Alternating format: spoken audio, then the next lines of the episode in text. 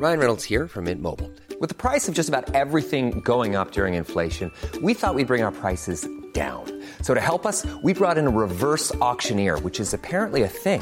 Mint Mobile unlimited premium wireless. Ready to get 30, 30, bit to get 30, bit to get 20, 20, 20, bit to get 20, 20, bit to get 15, 15, 15, 15 just 15 bucks a month. So, Give it a try at mintmobile.com slash switch. $45 upfront for three months plus taxes and fees. Promo for new customers for limited time. Unlimited more than 40 gigabytes per month. Slows. Full terms at mintmobile.com. Porque el mundo actual no se entendería sin la economía y los negocios. Acompaña a Mario Maldonado, el columnista de negocios más joven y objetivo del periodismo financiero, en su programa Bitácora de Negocios.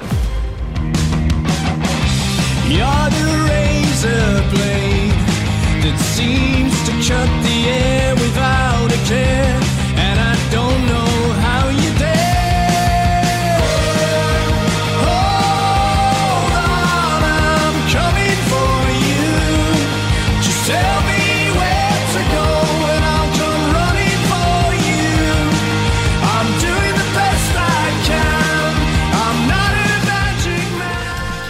¿Qué tal? ¿Cómo están? Muy buenos días, bienvenidos a Bitácora de Negocios. Yo soy Mario Maldonado, los saludo con mucho gusto desde la Ciudad de México, donde estamos transmitiendo en vivo el Heraldo Radio desde la Torre Carrachi. Hoy es miércoles, miércoles 15 de enero del 2020, la primera quincena del año.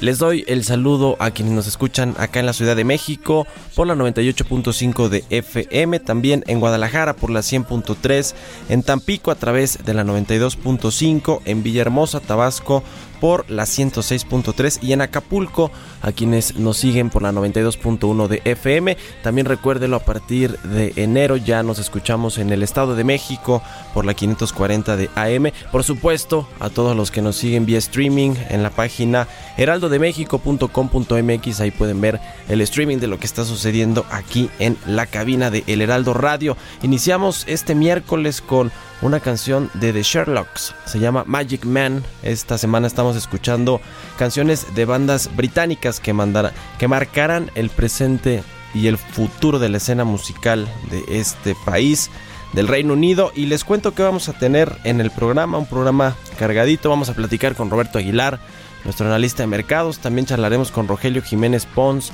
el director general del Fondo Nacional ALF de Fomento al Turismo, el Fonatur, que trae este proyecto del tren Maya, que bueno, pues ya tienen los estudios de factibilidad y también eh, tienen puerta ya dos eh, pues primeras licitaciones importantes para el proyecto ejecutivo y eh, otros temas del tren Maya. Vamos a platicar con Carlos Capistrán, economista en jefe para México y Canadá del Bank of America. Ayer dio una conferencia de prensa y puso el, eh, la proyección de crecimiento más pesimista para la economía mexicana, 0.9% en este 2020. Vamos a platicar con él, también con Enoc Castellanos, presidente de la Cámara Nacional de la Industria de la Transformación, la Canacintra, sobre pues eh, este tema de la reforma energética que tantos dolores de cabeza le ha eh, pues eh, hecho pasar a la iniciativa privada y que bueno estamos de cara a este super anuncio en teoría que se va a hacer en febrero para la inversión privada. Finalmente también platicaremos con Angie Chavarría, nuestra colaboradora aquí en Bitácora de Negocios, columnista de El Heraldo de México, sobre las multas que puede poner el Servicio de Administración Tributaria si no habilitas tu buzón tributario. Así que quédese con nosotros aquí en Bitácora de Negocios. Se va a poner bueno. Lo dejo con el resumen de las noticias más importantes para arrancar este miércoles 15 de enero.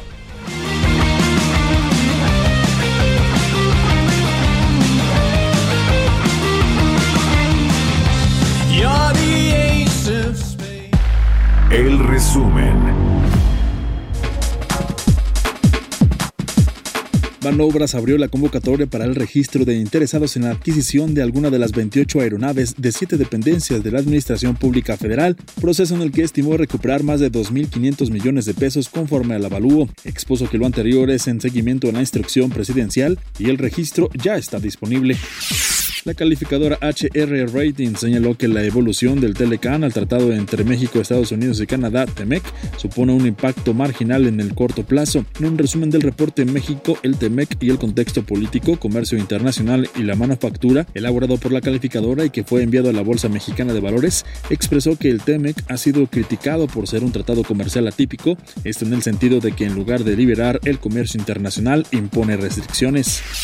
La Confederación Patronal de la República Mexicana, Ciudad de México, afirmó que las empresas gastan al menos 8% de sus ingresos anuales en medidas de seguridad, tras señalar que la inseguridad y la incertidumbre económica son factores que no abonan en el crecimiento económico en la capital.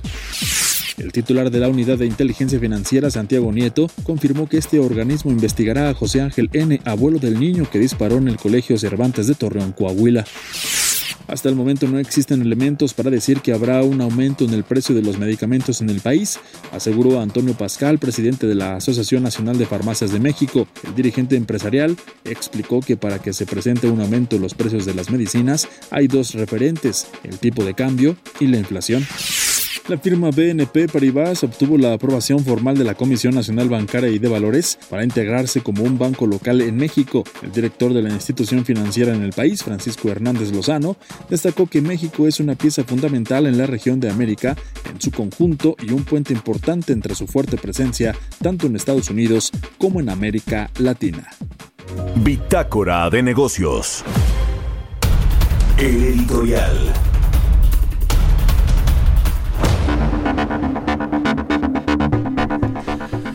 Bueno, pues ¿qué está pasando con la economía mexicana ya a 15 días de que iniciamos el 2020?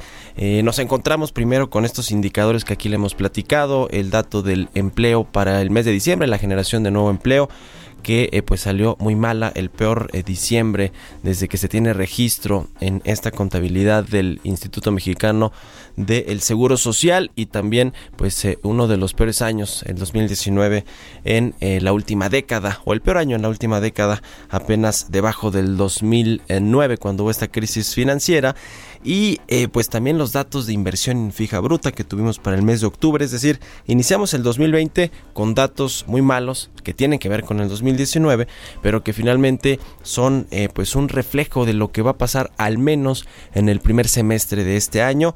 Eh, estos eh, datos pues vienen precedidos también de una falta de confianza todavía de la iniciativa privada con respecto a lo que va a ser este segundo año de gobierno, las políticas públicas erráticas que pues en el primer año de gobierno se tuvieron y que bueno pues desencadenaron este crecimiento cero o probablemente un crecimiento negativo del el Producto Interno Bruto de México en el 2019. Todavía no conocemos el dato final, pero seguramente estará en esa línea. Ayer esto que decía el Bank of America y al ratito vamos a platicar con Carlos Capistrán, pero eh, este eh, proyección de 0.9% eh, de crecimiento para este año, que bueno, ya después del 0% uno dirá, bueno, al menos vamos a crecer cerca del 1%, pero se puede complicar mucho por eh, lo, que viene hacia adelante con petróleos mexicanos, con la revisión de la calificación de la deuda de, de Pemex, que como usted sabe ya hay una calificadora Fitch Ratings que le quitó el grado de inversión y bueno, pues probablemente estaría en la fila eh, Moody's que lo pudiera hacer en el, en el corto plazo, en los próximos meses.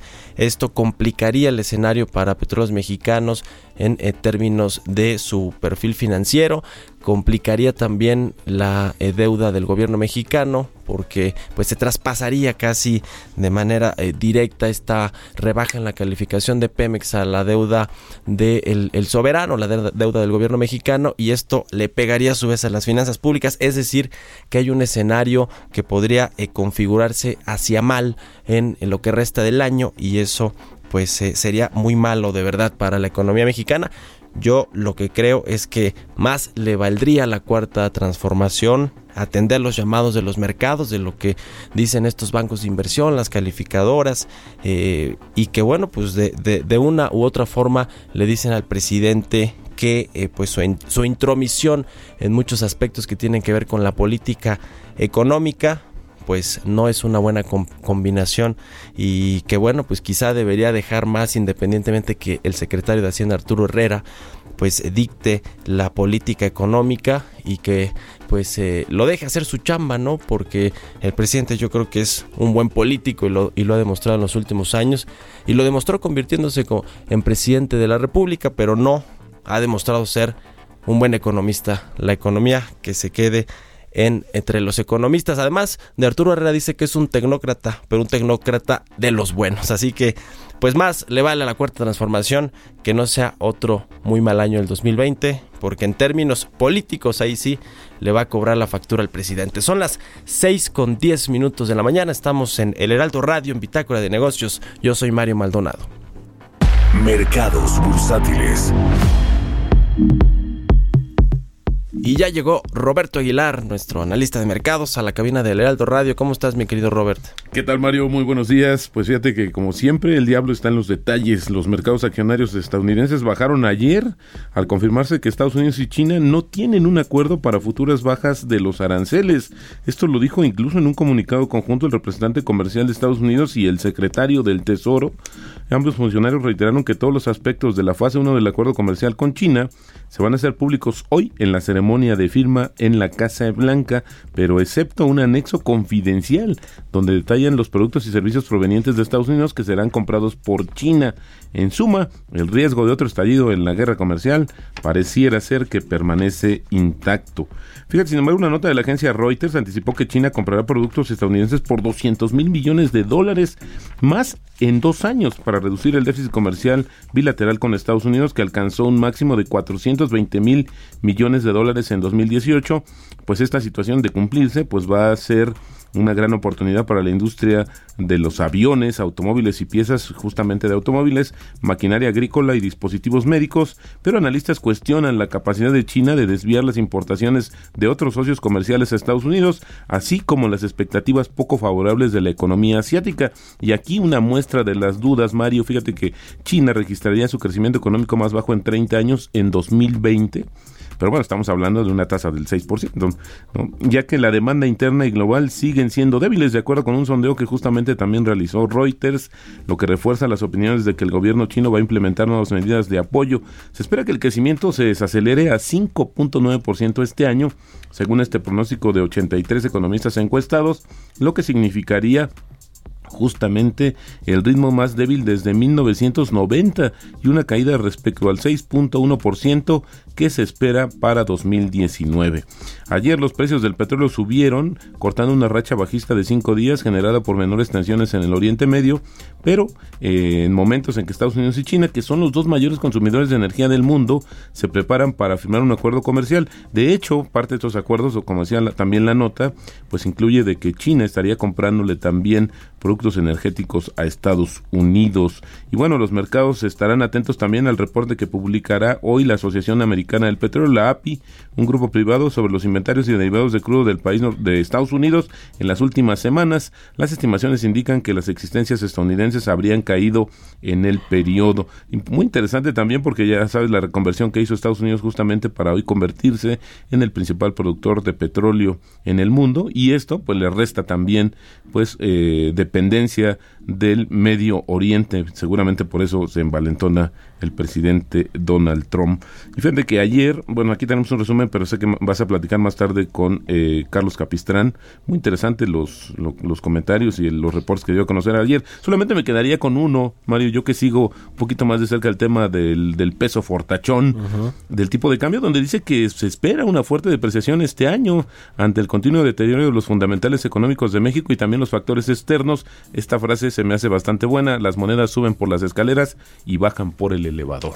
Pues haciendo ahí una ser, analogía a lo que dice el presidente con respecto a la corrupción, ¿no? Pero Exactamente, pero, fíjate, es más interesante porque estaríamos hablando que eh, dice que después de dos años de estabilidad cambiaria, pues pareciera que ya se le agotó la fortaleza a nuestro peso fortachón. Interesante también esta cuestión. Creo que en, pocas palabras, pues sí, tundieron fuerte a la 4T estas eh, estimaciones muy fundamentadas del futuro económico a mediano plazo para este país. Pero ayer, fíjate, Autlán informó que su planta de ferroaleaciones en Gómez Palacio en Durango seguirá detenida luego de un mantenimiento programado que inició en diciembre debido a difíciles condiciones del mercado siderúrgico mexicano. Autlán explicó que la baja producción de acero, aunado al entorno económico del país, ha afectado la demanda de ferroaleaciones de magnesio en el mercado nacional, que eso al final del día es una componente que se le que se le incluye justamente al acero para, para que se, se le modifiquen ciertas características y dijo que confía en que los próximos meses pueda haber una recuperación del sector siderúrgico nacional para considerar la reapertura de la planta y que cuenta con la capacidad de servir a sus clientes a través de otras instalaciones. Pero se me, me llama mucho la atención pues los argumentos que está dando a conocer esta compañía. Creo que es de las que ya um, ojalá y no veamos más anuncios en este sentido, Mario, pero creo que es sintomático de lo que está pasando en esta eh, economía mexicana que pues al parecer tampoco va a haber muy buena cara en este 2020. Ya. Y Orbia Advance, antes Mexiquem, ella, eh, esta empresa ayer, ¿cómo, ¿cómo estuvieron sus títulos? Ya no. Ya, no fíjate que este- ya bajaron un poco. Ya no eh, siguen comprando el rumor. ya los- no, ya no, fíjate que no, porque ya está, habíamos dicho que justamente con el au- aumento del viernes y el aumento que también registró el lunes, pues eran más del 23% lo que se habían incrementado las, las acciones, pero bueno, pues ahora ya eh, cayó en el tema de las especulaciones, ver si será o no este asunto justamente de, eh, de que llegue a algún acuerdo eh, para vender una de sus unidades más importantes, pero fíjate, comentaban, la estimación es que serían 4 mil millones de dólares los que estaría metiendo en la cartera justamente esta empresa de la familia del Valle, eh, la más, una de las más importantes a nivel global en términos de petroquímicos, eh, y que justamente pues estaría siendo, eh, eh, hoy- se está cuestionando mucho acerca del futuro inmediato de negocios de esta compañía. Y solo sumaría, Mario, si me permites, el tipo de cambio 1878. Ya. ¿Cómo es otra vez la frase de Carlos Capistrán? Eh, Que es una frase hecha, ¿no? La de que... que Es una frase que viene en uno de sus reportes, que se me hace bastante, bueno, yo pues, incluso por eso la quise destacar. Dice, eh, dice así, eh, las monedas suben por las escaleras y bajan por el elevador. Por el lugar, que es una frase hecha ya de los Sí, claro, que economistas también se ocupa mercados. para la inflación. ¿Te acuerdas sí, que Los, pre- los precios, no, los salarios suben por, las, por la escalera y los precios por el elevador? Sí, sí, sí. Este es- pero bueno, se me hace muy interesante respecto al futuro inmediato de lo que están viendo del escenario macroeconómico. Yo creo Mario. que ahorita que sé que el presidente no sabe mucho de economía, pues a lo mejor tomó esta idea para decir que va a barrer de arriba para abajo la corrupción y cosas por el estilo. Me acordé, Puede bueno, tiene, tiene algo que ver con el tema de las escaleras. Gracias, mi querido Roberto. muy buenos días. Son las 6 con 17 minutos. Entrevista.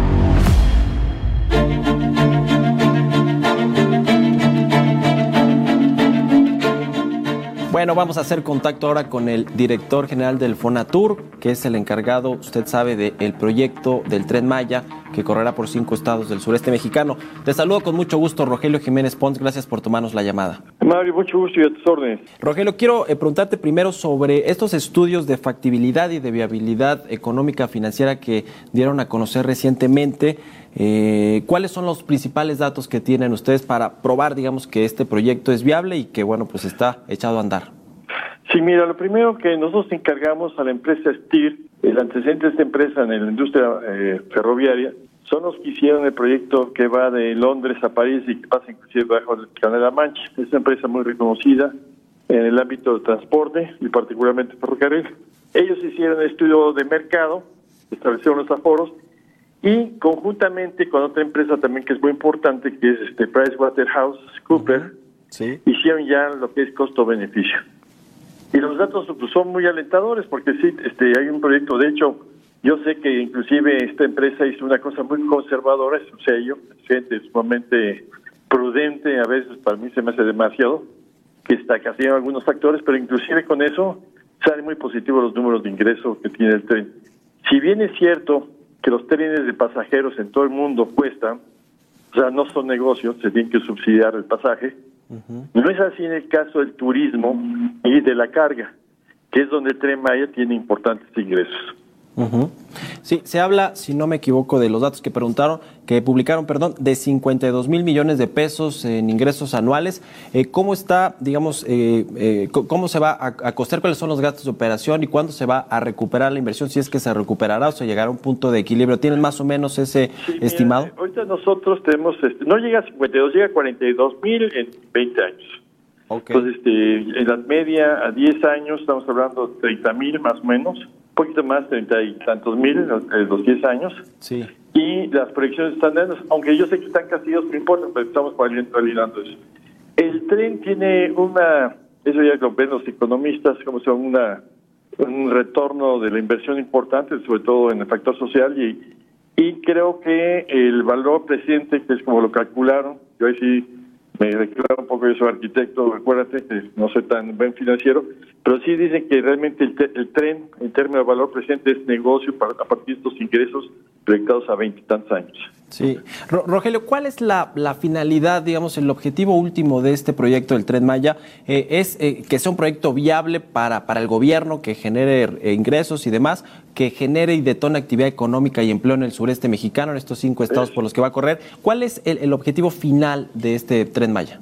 Mira, el objetivo final es que es un elemento de desarrollo. Es una obra de infraestructura que por las características que tiene va a incidir fuertemente en distintos ámbitos. Hay una parte muy importante que es, la, que es muy obvia y es muy evidente, que es la parte turística, pero hay otra más profunda y, y- y sustancialmente intrínseca en el territorio, que es la parte agroalimentaria, donde depende la mayor parte de la gente de la península, porque no todo es Quintana Roo ni, ni, ni- ni Mérida Sí. sino ahí realmente tiene una incidencia fuerte. Ahí estamos haciendo ya una estrategia para hacer centros de acopio, cadenas de frío, una serie de instalaciones de que va, obviamente no son tan glamurosos como la parte turística, ni tan rápido en generadores de empleo, pero sí tienen a largo plazo mayor impacto en términos sociales. Y de igual manera la parte industrial. que Mérida es un centro industrial que, te- que en el momento que se mejoran las condiciones del tren, realmente llega un tren que llega a 10 por hora, literalmente. Sí. Y si se aumenta a 15 kilómetros por hora, se descarga porque es una vía viejísima que no funciona.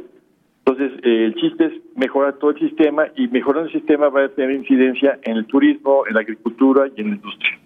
Se publicaron ya las prebases para las convocatorias del proyecto ejecutivo y de es, el suministro de, de materiales y la construcción de plataformas en dos tramos. Estas, eh, cu- cu- ¿cuántas empresas ya se anotaron o están interesadas en participar? Mira, nosotros tenemos un patrón de empresas grandes, de aproximadamente unas 25 empresas, que son las que sabemos que ya nos han mayores previos. Hay empresas de, porque sí tienen que tener cierto calado estas empresas en términos de capacidad técnica y económica. Entonces, este, son empresas nacionales e internacionales. Ahorita estamos tratando ya de tener de nuevo un taller. Yo creo que para la semana que entra se convoca este taller, se presentan las empresas y empezamos a discutir precisamente los contenidos, con todos los contenidos de los concursos.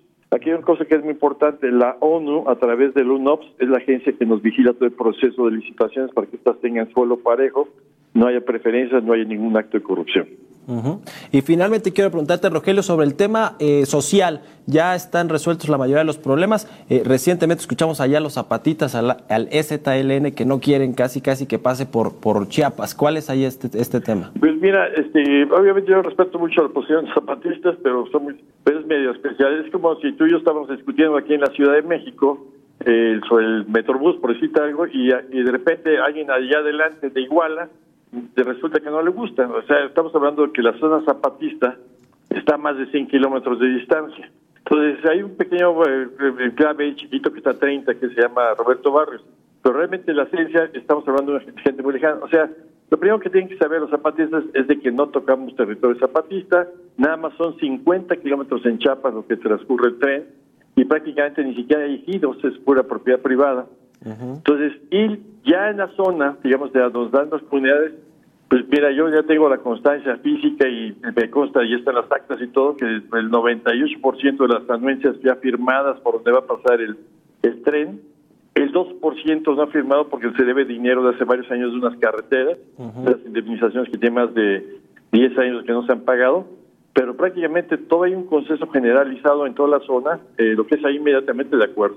El escándalo que se hace, la, los aspectos en contra, pues son este, gente realmente pues fuera de la zona, ¿no? Hay algunos, pero mira, a todo el mundo tenemos que atender, a todo el mundo tenemos que dar información, tenemos que ser muy precisos, pero lo primero que decimos, sobre todo los ambientalistas, que recuerden que un tren contamina 100 veces menos que una carretera y que los efectos físicos son mucho menores y que inclusive pues nadie protestó por la ampliación de las carreteras que destruye realmente muchísimo más.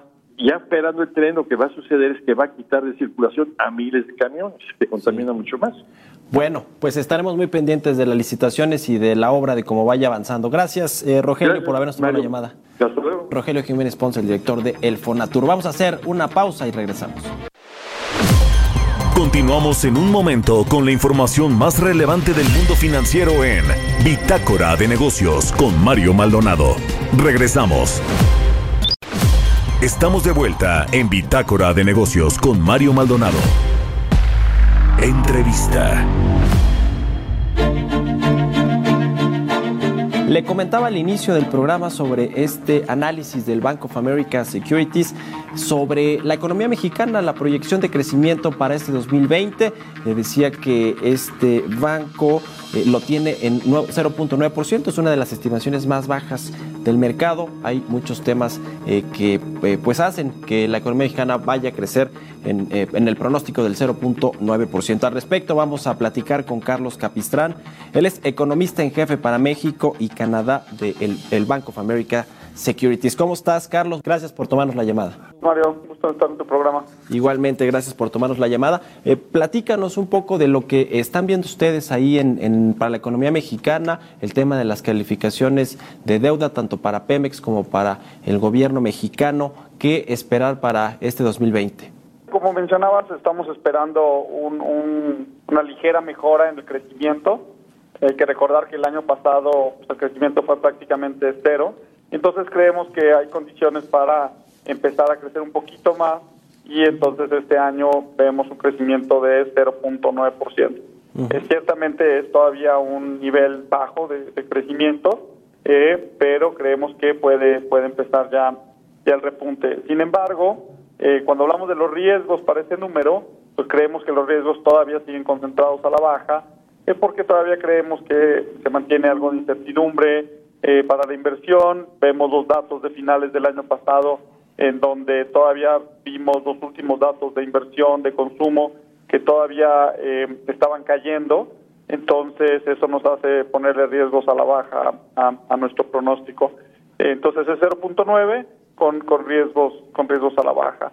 Eh, y dentro de la incertidumbre, pues una de ellas es lo que mencionabas, ¿no? Las, calificadas, las calificaciones de la deuda, pues donde vemos que hay eh, algunas calificadoras que tienen a, a la deuda soberana de México eh, y a Pemex con perspectiva negativa. Entonces creemos que es posible que actúen reduciendo el grado de, eh, de la calificación de México en, en un en el, el nivel de la calificación de México en un grado, ¿no? Carlos, eh, conocimos el dato del empleo, la creación de empleo formal para el mes de diciembre y para todo el 2019. Fue un dato quizá eh, más eh, bajo, más pesimista de lo que se esperaba. Eh, ¿Qué opinas? eh, ¿Qué precedente nos, nos deja esto para el inicio del 2020 en materia pues, de generación de nuevo empleo, de que se re- retome la inversión privada, el consumo y que bueno pues haya mejor crecimiento económico? Digamos que este dato ustedes lo están tomando en cuenta para hacer la proyección de este 2020. Sí lo tomamos en cuenta y fíjate que hay una historia interesante en el mercado laboral porque lo que vemos es por un lado un aumento en los salarios reales, eso no se había dado en México en muchos años y eso es algo eh, pues que definitivamente es algo por lo que la gente votó y es un mandato de la, de, de la administración actual eh, y en ese sentido pues es, es, una buena noticia que los salarios estén creciendo en términos reales. Eh, ahora bien, está mixto porque como tú mencionas la parte de la creación de empleos formales sí vemos una desaceleración y una desaceleración importante y entonces eso es algo que pues nos, nos indica que eh, no va a haber un crecimiento bollante este año y bien como te decía el aumento en el salario real es una de las cosas que podría darnos un poquito más de, de, crecimiento en 2020 respecto a 2019 y dentro de los datos que tomamos en cuenta creo que a mí el que más me preocupa es el que te mencionaba hace un momento que es el de la inversión. También hace poquito vimos la inversión, eh, que el dato más reciente es, es, es, un poco retrasado, es octubre del año pasado, sí. pero todavía se notaba una caída muy importante. Y la verdad es que hasta que no veamos que da la vuelta la inversión, pues es muy difícil pronosticar que, que la economía pudiera crecer de una manera más robusta. Uh -huh. Entonces nosotros el que, al, al, a lo que le ponemos particular atención es a la, a la inversión y a sus indicadores. Ahora, si se cumple este pronóstico que ciertamente algunos analistas están viendo para la segunda mitad del año, que le bajen la calificación a Pemex o que pierda el grado de inversión y esto a su vez contagia la eh, deuda soberana, eh, podrían salir miles de millones de dólares de, de petróleos mexicanos si pierde el grado de inversión, ¿no? Digamos, es casi automático por parte de los fondos eh, de activos. Nosotros como lo vemos es que en realidad eh, el que vemos un poco más el riesgo eh, es, el- es la parte de deuda soberana debido al crecimiento que ha sido eh, muy magro en, en- en los últimos en los últimos años, en particular el anterior. Entonces eso puede ser el detonante que baje en un nivel la calificación crediticia al soberano y eso a su vez es lo que podría afectar la calificación de Pemex. Ahora bien, cuando ves las tasas de interés que paga Pemex, la verdad es que ya el mercado ha descontado desde hace ya varios meses que este es un evento que, que, que podría ocurrir. Entonces, con, con un poco de suerte, no, no, no tenemos un, un evento en los mercados de, de una depreciación cambiaria o de, o de demasiada volatilidad. Sin duda, si es que ocurre efectivamente esta disminución en la calificación, pues será algo que traerá algo de volatilidad al peso, pero como ya el mercado lo ha estado esperando por varios meses, probablemente pudiera ser algo contenido. Ahora, sí creemos que es uno de, de varios eventos que en la segunda mitad del año sí podrían hacer que el peso, que hasta ahora ha estado muy fuerte y que pudiera seguir fuerte en la primera mitad del año, empiece a debilitarse ya hacia el final del año, ¿no? Sí, pues muy interesante. Muchas gracias, Carlos Capistrán, economista en jefe para México y Canadá del Bank of America Securities. Gracias por tomarnos la llamada. Al contrario, muchas gracias, señor. Historias empresariales.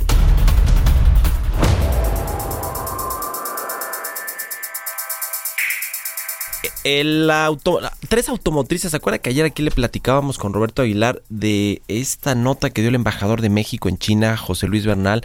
Tres automotrices de ese país asiático estarían interesadas de llegar a México para iniciar operaciones en el país. No se eh, deja claro si es para instalar una nueva planta o para llegar a comercializar sus autos, pero una de estas empresas es una conocida que se llama Chang'an Motors es una de las llamadas cuatro grandes automotrices de China y bueno, fabrica desde autos hasta furgonetas, así como motores y otros componentes. Nuestra compañera Giovanna Torres nos preparó la siguiente pieza. Chang'an es la marca de auto más vendida en todo el mundo. Con 150 años de existencia, ha dedicado los últimos 34 a la industria automotriz. Tiene representación en más de 60 países en todo el mundo y este 2020 llegará a México. China es el mercado de autos más grande del globo terráqueo. Varias de sus marcas han cruzado frontera y se han aventurado a probar suerte en países de Latinoamérica e incluso de Europa. Su siguiente objetivo es México. Chang'an Motors y BID se preparan para hacerle compañía a Bike y Jack en nuestro país. José Luis Bernal, embajador de México en China, destacó que nuestro país es el segundo socio comercial después de Estados Unidos. El diplomático señaló que en 2019 el intercambio entre las dos naciones rondó los 100 mil millones de dólares, casi un 10% más que en 2018. Con la instalación de su fábrica en terrenos mexicanos, la marca busca incentivar la producción y el uso de autos eléctricos en México y podría concretar sus esfuerzos en el mercado de los modelos sub. México es un terreno fértil para los inversionistas de aquel país, así lo señaló el embajador, y con la ratificación del TEMEC se espera que crezcan las operaciones y el impacto de las relaciones económicas de México y con todo el mundo. Para Bitácora de Negocios, Giovanna Torres. Entrevista.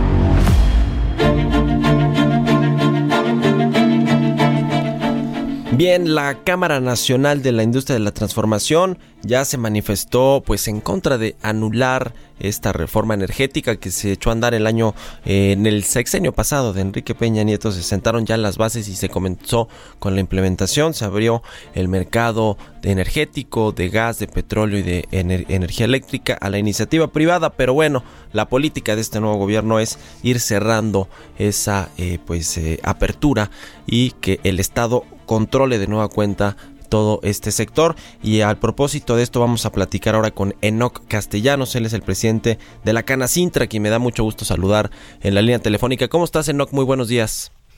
Muy bien, Mario, buenos días a ti y buenos días a tu auditorio. ¿Cómo Un ven? gusto saludar. Igualmente, no feliz inicio del 2020, no nos habíamos saludado. ¿Cómo ven el eh, eh, pues este tema de la reforma energética, lo que la política energética más bien que está llevando a cabo este nuevo gobierno, que obviamente pues lo lo vemos está regresando a este digo yo, malentendido nacionalismo eh, y soberanía energética que, bueno, pues le está cerrando las puertas a la iniciativa privada. ¿Qué, decir de la política y del anuncio que viene en febrero por parte de eh, la, la iniciativa privada en el sector energético? Bueno, estamos sumamente preocupados por los diferentes impactos que esto va a tener en la economía. Eh, en primer término, eh, cierra un, un cajón de importante de inversiones, inversiones que necesita México para, para crecer, para generar empleos y para pues eh, abatir desigualdades. Lo hemos visto así, la gente no puede salir de su condición si no tiene empleos. Y por otro lado, el impacto eh, de no tener energéticos suficientes con la calidad adecuada, con un suministro continuo y depender de empresas que no están pasando su mejor momento, que fueron eh, muy importantes para el país, como, como son las empresas productivas del Estado, eh, Comisión Federal de Electricidad, Petróleos Mexicanos, pero que hoy por hoy tienen activos que han caído en obsolescencia. Basta ver las refinerías, ¿no? Trabajando al 40% del Sistema Nacional de Refinación. Uh -huh. eh, esto es lo que, lo que nos tiene consternados, el que se esté tomando un punto de quiebre que puede eh, definir el derrotero del país, no solo en este sexenio, sino eh, yo te diría en, los, en toda la década, eh, con escasez de, de combustibles, eh, teniendo que importarlos, y esa es la paradoja, se quiere ganar eh, soberanía energética, pero no se acepta toda la ayuda de inversionistas privados, nacionales y extranjeros para conseguirla. Eh, es medio paradójico. El presidente ya dijo que no se van a reactivar las rondas de hidrocarburos, que eh, no lo piensen, que ni lo piensen, casi casi les dice a los empresarios que tampoco se van a retomar los farm outs y que probablemente, eso creo que no lo ha dicho con la, con la misma claridad que con la que habló de las rondas petroleras, pero tampoco las subastas del mercado eléctrico, que son, eh, a mi parecer, los tres puntos importantes que la iniciativa privada estaría reconociendo como un mensaje positivo para invertir. Yo no sé que si esto no pasa, ¿qué vamos a ver en febrero? Donde supuestamente se va a hacer un mega anuncio de inversión privada en el sector energético. Yo creo que es una de las últimas llamadas que tiene este gobierno para eh, recobrar la confianza de los inversionistas y de los empresarios. ¿Qué, ¿Qué, opinan ustedes con respecto a estos tres temas que son pues muy importantes para la inversión privada en el sector energético?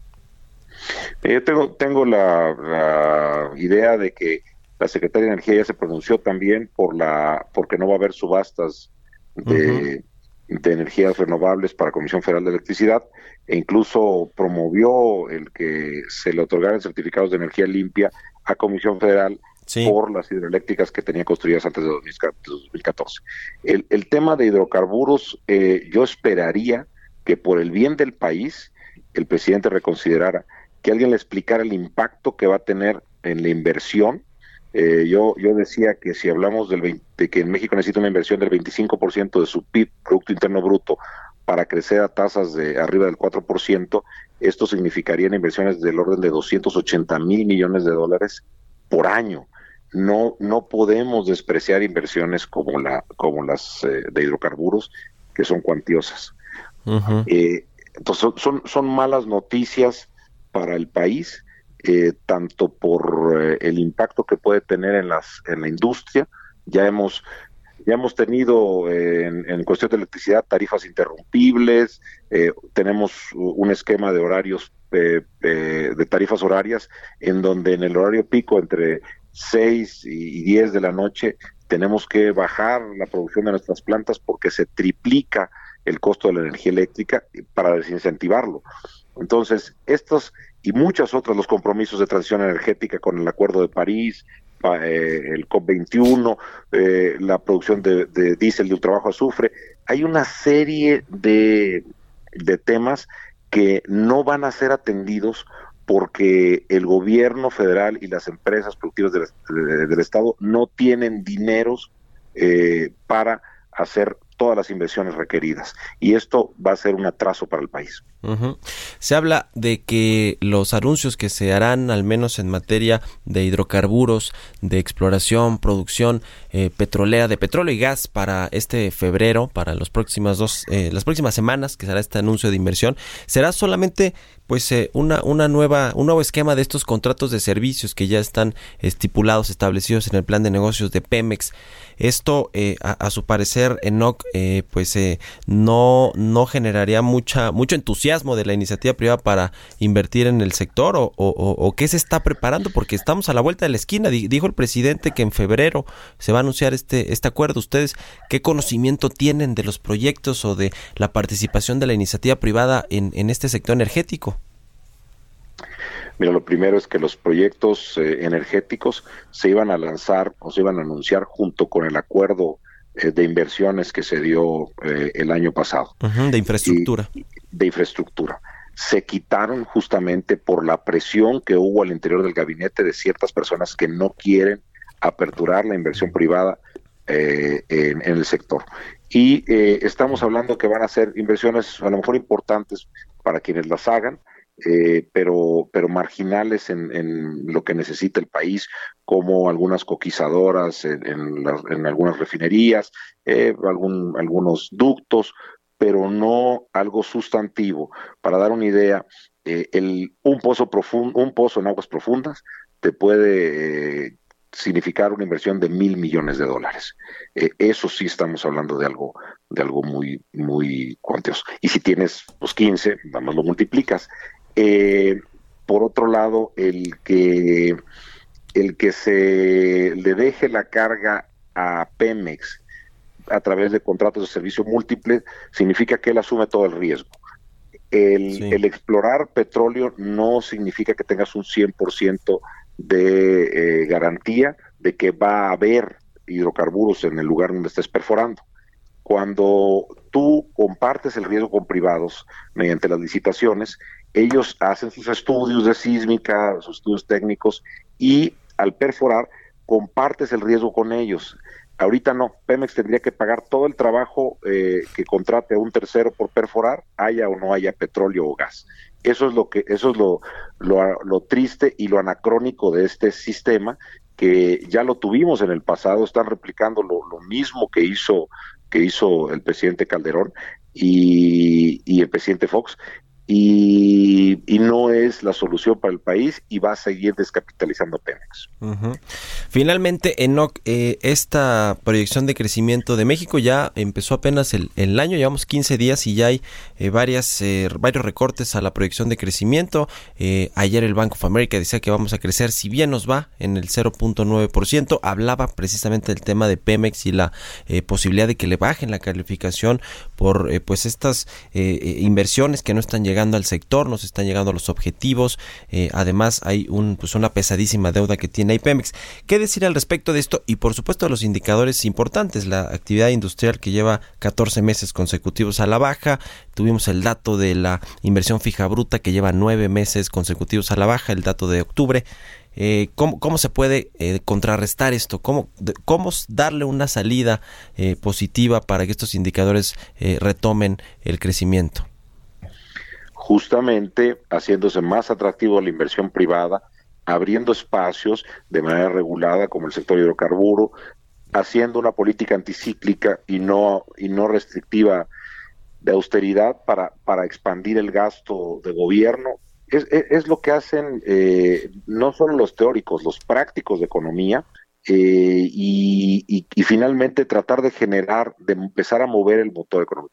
El Centro de Estudios Económicos de Canacintra está previendo entre 0.5 y 1% de crecimiento, si bien nos va. Uh -huh. Pero depende mucho, y eso es lo que hemos estado repitiendo, eh, de la confianza, la certeza jurídica que se dan para que se den inversiones.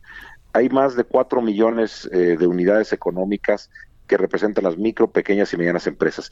Y esas, justamente que debieran ser la base de eh, los apoyos y proyectos del gobierno federal, son las que más desconfianza tienen de lo que se está haciendo porque no les genera eh, certidumbre el que se estén cambiando las reglas un día sí y el otro también.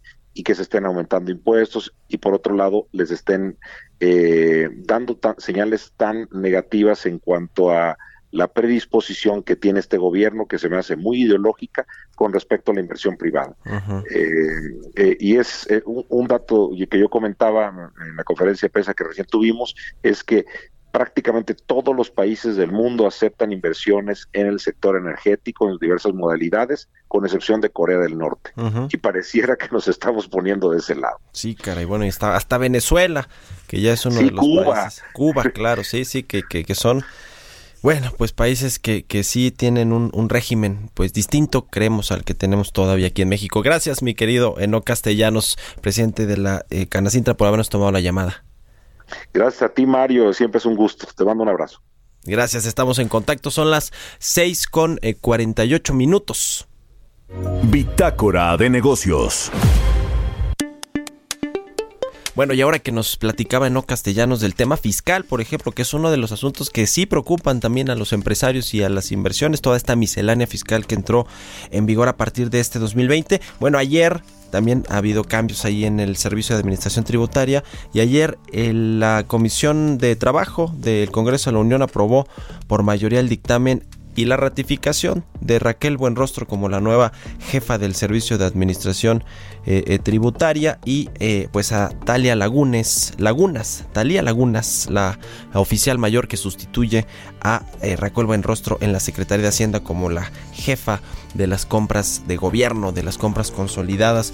Lo que dijo ayer ante los legisladores Raquel Buenrostro, la nueva jefa del SAT, es que no va a ser necesaria una reforma fiscal en este 2020. Ya se había anticipado que no sería eh, pues necesaria la reforma fiscal. Bueno, no sé si necesaria, pero que no se haría la reforma fiscal hasta mitad del sexenio. Eso es lo que ha eh, lo que había prometido el presidente López Obrador y usted sabe que lo que dice el presidente López Obrador es lo que se hace sin importarle nada y que, y que bueno, pues ahí entre otras cosas eh, dijo que no van a, irse en contra de los empresarios eh, eh, con, con los nuevos dientes que tiene el Servicio de Administración Tributaria, que lo que, se, lo que sí se necesita es recaudar más, un 25% más de lo que se recauda. Yo no sé de qué otra forma se podría recaudar este 25% más a los, a los pues que ya estamos cautivos, si no es teniendo medidas más coercitivas y más duras en el cobro de los impuestos. Yo creo que la medida sería ir más bien por los que todavía no pagan impuestos, pero eso no va a pasar hasta que haya una reforma fiscal. Y ya ve que Carlos Ursúa, el secretario de Hacienda, dijo en una entrevista cuando renunció al gobierno que el presidente no quería hacer la reforma fiscal, no quería él hacer la reforma, aunque es muy necesaria. Así que bueno, pues ahí se lo dejamos. Ayer ratificaron a Raquel Buenrostro como jefa del SAT y a Talia Lagunas como la nueva jefa de las compras de gobierno o la oficial mayor pues de Hacienda. Son las eh, 6 con 50 minutos de la mañana. Mario Maldonado en Bitácora de negocios. Y tenemos en la línea telefónica a nuestra colaboradora Angie Chavarría, eh, columnista de aquí de El Heraldo de México, quien también nos va a hablar del SAT, pero de otra, de otra cosa, de las multas que eh, a las que nos podemos hacer, eh, a las que nos pueden poner si no habilitamos nuestro buzón tributario. ¿Cómo estás, mi querida Angie? Buenos días. Hola, ¿qué tal? ¿Cómo están? Muy buenos días. Eh, Mario, pues muy buenos días a todos. Está haciendo un poco de frío, no sé si ustedes lo sientan, pero sí, fíjate que el SAT ya ajustó eh, un par de multas. Eh, por ejemplo, el Servicio de Administración Tributaria pues anunció que podrá ya multar con no- nueve- 9.250 pesos eh, a todas aquellas personas si no habil- habilitas tu buzón tributario. Recordarás que la semana pasada, incluso Mario, eh, la Secretaría de Hacienda a través del SAT estaba comentando que aquellas personas que no estuvieran atentas de todos los avisos que tuvieran no iba a ser un pretexto para, en este caso, pues no poderles cobrar los impuestos. Y ahora la manera que ella lo está haciendo es que tú actives eh, tu buzón tributario y pues bueno, de esta manera estar atento a todos los avisos que te esté dando constantemente el Servicio de Administración Tributaria. Pues bueno, como tú lo mencionabas hace un momento, Mario, pues hay un importante número de personas que todavía no pagan. Tenemos más del 50% de la población que se encuentra en el terreno informal, por así decirlo, o en la parte informal en donde, pues bueno, gozan de un empleo y que pues muchos no, no pagan impuestos, ¿no? Eh, apenas tenemos más de 20 millones de trabajadores que cuentan con seguridad social y que también ellos están en esta base de, de pago de impuestos. Sin embargo, el resto, pues bueno, vemos que, que pues bueno, no, no hay forma, ¿no? Entonces, muchos se preguntan si va a haber un terrorismo fiscal, aunque ya lo han aclarado que no va a ser así. Sin embargo, pues bueno, temen que ahora, si no estarás atento, pues serás acreedor a este tipo de multas, como muchas otras más van a aparecer, entre ellas también se analizan un par de exenciones que van a ser retiradas, eh, en donde se van a ver afectadas la parte de vivienda, la parte de eh, gastos, por ejemplo, en el pago de algunos impuestos que tienes en la adquisición de bienes inmuebles, y también, bueno, están analizando eh, otra más, que podría ser todos los derechos que ya fueron actualizados, pero como a alguien se le ocurrió en la semana también, incluso que podría ser si tú pierdes tu credencial de lector, te la podrían cobrar nuevamente. Bueno, pues todo un tema lo que pasa ahí en el Servicio de Administración Tributaria y esta miscelánea fiscal. Ya platicamos hace ratito con Eno Castellano sobre lo que podría eh, pues significar para la inversión privada estas nuevas medidas. Ojalá que se cumpla lo que dijo ayer Raquel Buenrostro, que no van a perseguir a los empresarios o a eh, los contribuyentes que ya están cautivos y ojalá que fueran por, por los que no lo están todavía. Pero bueno, lo platicamos por acá en, en, uno, de estos, en uno de estos días. Muchas gracias, Angie. Danos rápidamente tus redes sociales y dónde te puede leer y seguir la gente. Sí, muchas gracias. Por favor, eh, síganme a través de Twitter, arroba Angie o arroba en Instagram, arroba Angie Chavarría, y pues bueno, nos estamos siguiendo. Muy bien, gracias querida Angie. Muy buenos días y muy buenos días para todos ustedes. Con esto llegamos al final de Bitácora de Negocios. Muchas gracias por habernos acompañado. Lo dejamos en los micrófonos de Lealdo Radio con Sergio Sarmiento y Guadalupe Juárez y nos escuchamos mañana en punto de las 6 de la mañana. Buenos días.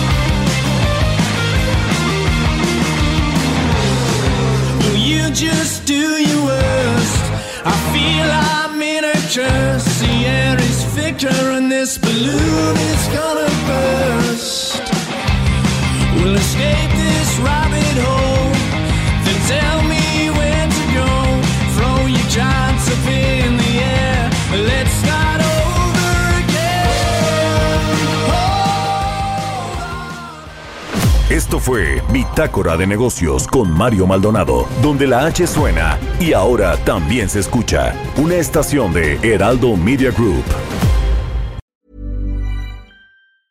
Hey, it's Paige DeSorbo from Giggly Squad. High quality fashion without the price tag. Say hello to Quince. I'm snagging high-end essentials like cozy cashmere sweaters, sleek leather jackets, fine jewelry, and so much more. With Quince being 50 to 80% less than similar brands. And they partner with factories that prioritize safe, ethical, and responsible manufacturing. I love that. Luxury quality within reach. Go to quince.com slash style to get free shipping and 365 day returns on your next order.